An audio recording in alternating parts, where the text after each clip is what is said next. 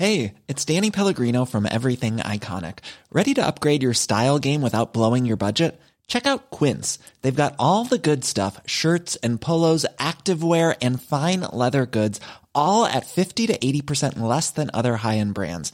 And the best part? They're all about safe, ethical, and responsible manufacturing. Get that luxury vibe without the luxury price tag.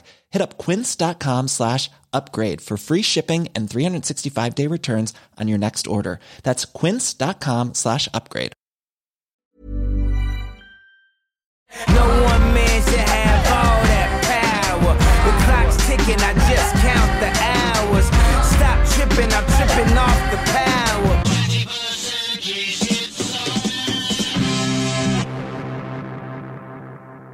Je suis Pauline Jacot, vous écoutez les grandes histoires de l'écho. Et nous partons ensemble à la rencontre de ces géants qui sont un jour tombés de leur piédestal. Épisode 3, 1945, La mort d'un géant, Krupp est mise au banc des nations. Deuxième et dernière partie, Krupp, le ressuscité de la guerre froide.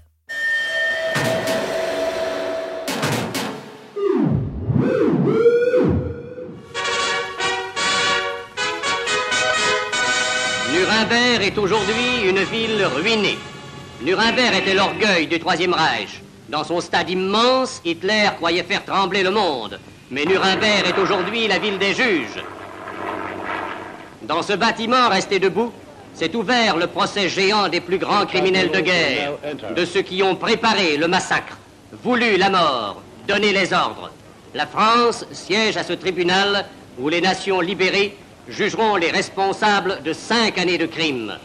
À Nuremberg en 1948, Alfred Krupp comparaît avec d'autres dirigeants et collaborateurs du régime nazi. Il est condamné à 12 ans de prison pour crimes de guerre, pillage de territoires occupés et conspiration contre la paix. Tous les biens de la firme doivent être confisqués et chaque pays allié aura sa cote-part. 1945, les Allemands ont perdu, le pays est sous tutelle. Ils sont défaits, ils sont dans la position du vaincu. Leurs euh, principales usines sont souvent démantelées aussi. Euh, certains équipements sont transvasés en France, ailleurs. Ils n'ont pas le droit de s'armer. Anne Bauer est journaliste aux échos. Ça n'empêche pas qu'ils ont quand même du savoir-faire, mais qui ne peut plus être euh, développé. Et tout ça va basculer avec la guerre froide, puisque la guerre froide va repointer euh, de nouveau une conflictualité en Europe, euh, nouvelle, et avec l'autorisation des États-Unis, l'Allemagne va recommencer à redévelopper son industrie d'armement. À partir de ces années-là, on a considéré que l'Allemagne ne devait pas devenir une puissance militaire, mais ne devait pas être non plus complètement démunie. Donc on est rentré dans une nouvelle ambiguïté. En compagnie d'autres cadres du régime nazi, Alfred Krupp sera libéré le 31 janvier 1951, après avoir passé moins de 4 ans derrière les barreaux. En quelques années, il redeviendra l'un des maîtres de la Roure. Il perd néanmoins sa toute-puissance dans la région, car la situation évolue. En 1952, la communauté européenne du charbon et de l'acier ouvre la Roure aux concurrents étrangers. Des producteurs français, belges, néerlandais ont désormais accès au charbon de la région. Krupp retrouve sa puissance, certes, mais dans un cadre européen et non plus seulement allemand. L'expansion de l'entreprise est spectaculaire. Dans les années 60, Krupp emploie plus de 100 000 personnes. Son chiffre d'affaires dépasse le milliard de dollars. C'est l'une des dix plus grandes entreprises d'Europe. Une expansion portée par celle de l'Allemagne aussi à cette époque. Ce qui se passe à la suite de cette première politique impulsée uniquement par les Américains en 45, puisqu'il n'y a aucun pouvoir allemand, c'est l'arrivée sur le devant de la scène de, disons, technocrates, hommes politiques allemands qui sont acquis à des thèses libérales et qui veulent rompre avec les politiques étatistes, corporatistes de l'Allemagne nazie. David Spector est chercheur au CNRS et professeur associé à l'École d'économie de Paris. Alors le nom qui vient en tête en premier à ce propos, c'est bien sûr Ludwig Erhard, qui a été le ministre de l'économie d'Adenauer et qui a été également euh, plus tard chancelier.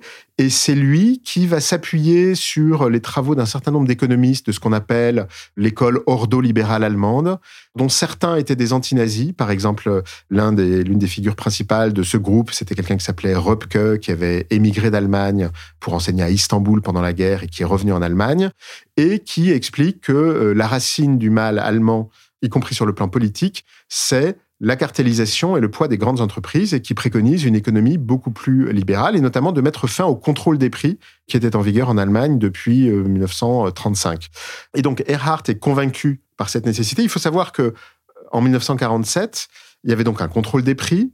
Les Allemands avaient des liquidités en Reichsmark qui ne servaient à rien parce qu'il n'y avait rien à acheter en face. Les Américains et les Anglais pensent avant tout à résoudre cette situation par une réforme monétaire, donc l'introduction du Deutschmark, l'échange des anciennes devises, pour écouler un petit peu les stocks de billets qui ne servent à rien.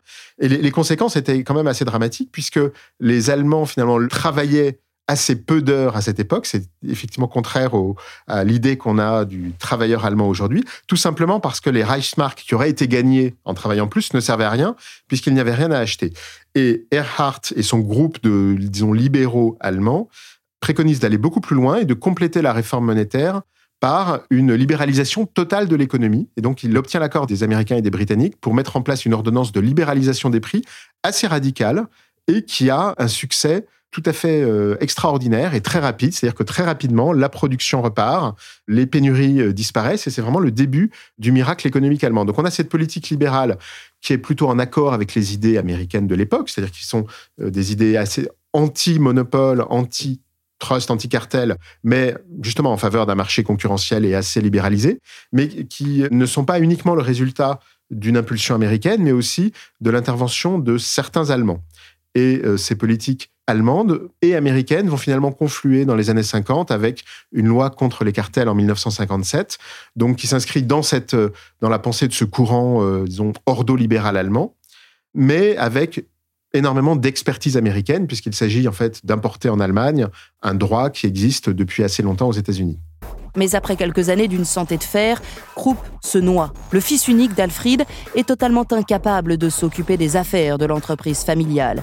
Le groupe a une dette colossale, plus d'un milliard de dollars auprès de plus de 200 banques. Certains marchés s'effondrent. Et en 1967, à la mort d'Alfred, l'entreprise passe sous le contrôle de la fondation créée par la famille Krupp.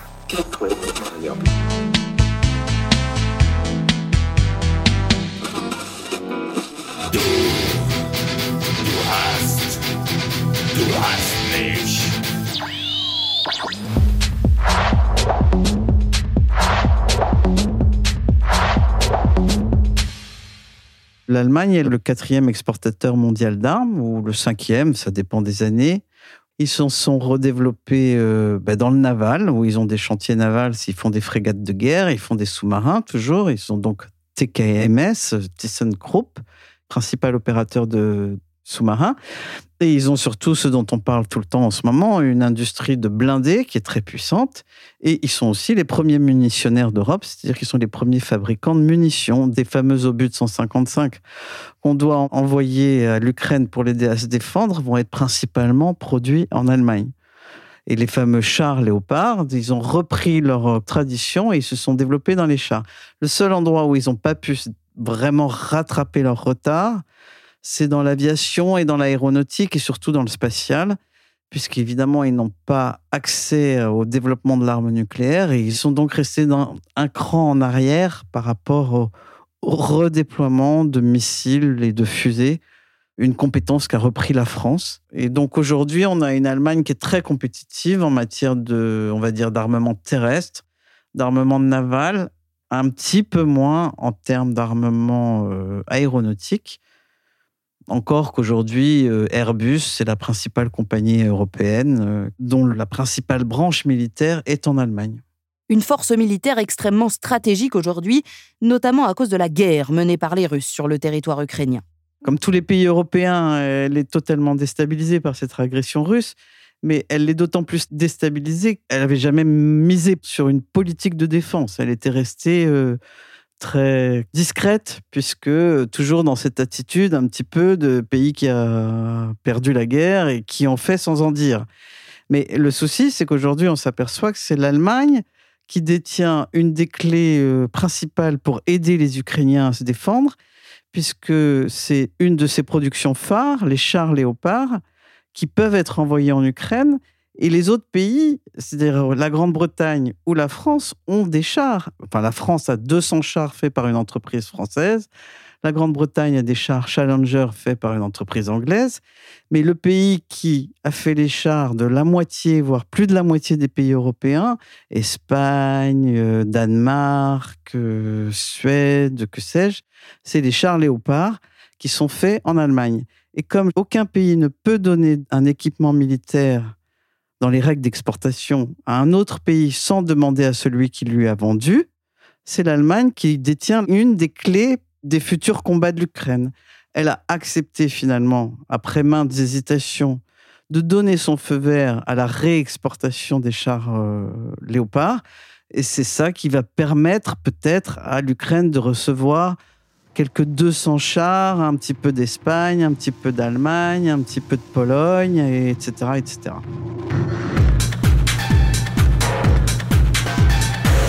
Condamné à mourir après 1945, puis ressuscité par la guerre froide, Krupp a vécu au rythme de l'histoire. Mais contrairement à son industrie qui reste aujourd'hui florissante, le nom de Krupp n'existe plus. Il n'est plus une seule et unique marque, une seule et unique entreprise. Après de multiples restructurations, Krupp a fusionné en 1999 avec Thyssen pour former un groupe sidérurgique connu aujourd'hui sous le nom de ThyssenKrupp. Merci à Anne Bauer, journaliste aux échos. Merci à David Spector, chercheur au CNRS et professeur associé à l'École d'économie de Paris. Vous venez d'écouter la deuxième et dernière partie de l'épisode 3, réalisé par Willy Gann. 1945, la mort d'un géant. Krupp est mise au banc des nations. Merci d'avoir écouté les grandes histoires de l'écho. Pour découvrir tous nos épisodes, ceux déjà en ligne et ceux qui vont bientôt l'être, abonnez-vous à notre podcast des échos sur vos plateformes préférées. À bientôt sur Apple Podcast, Deezer ou Spotify.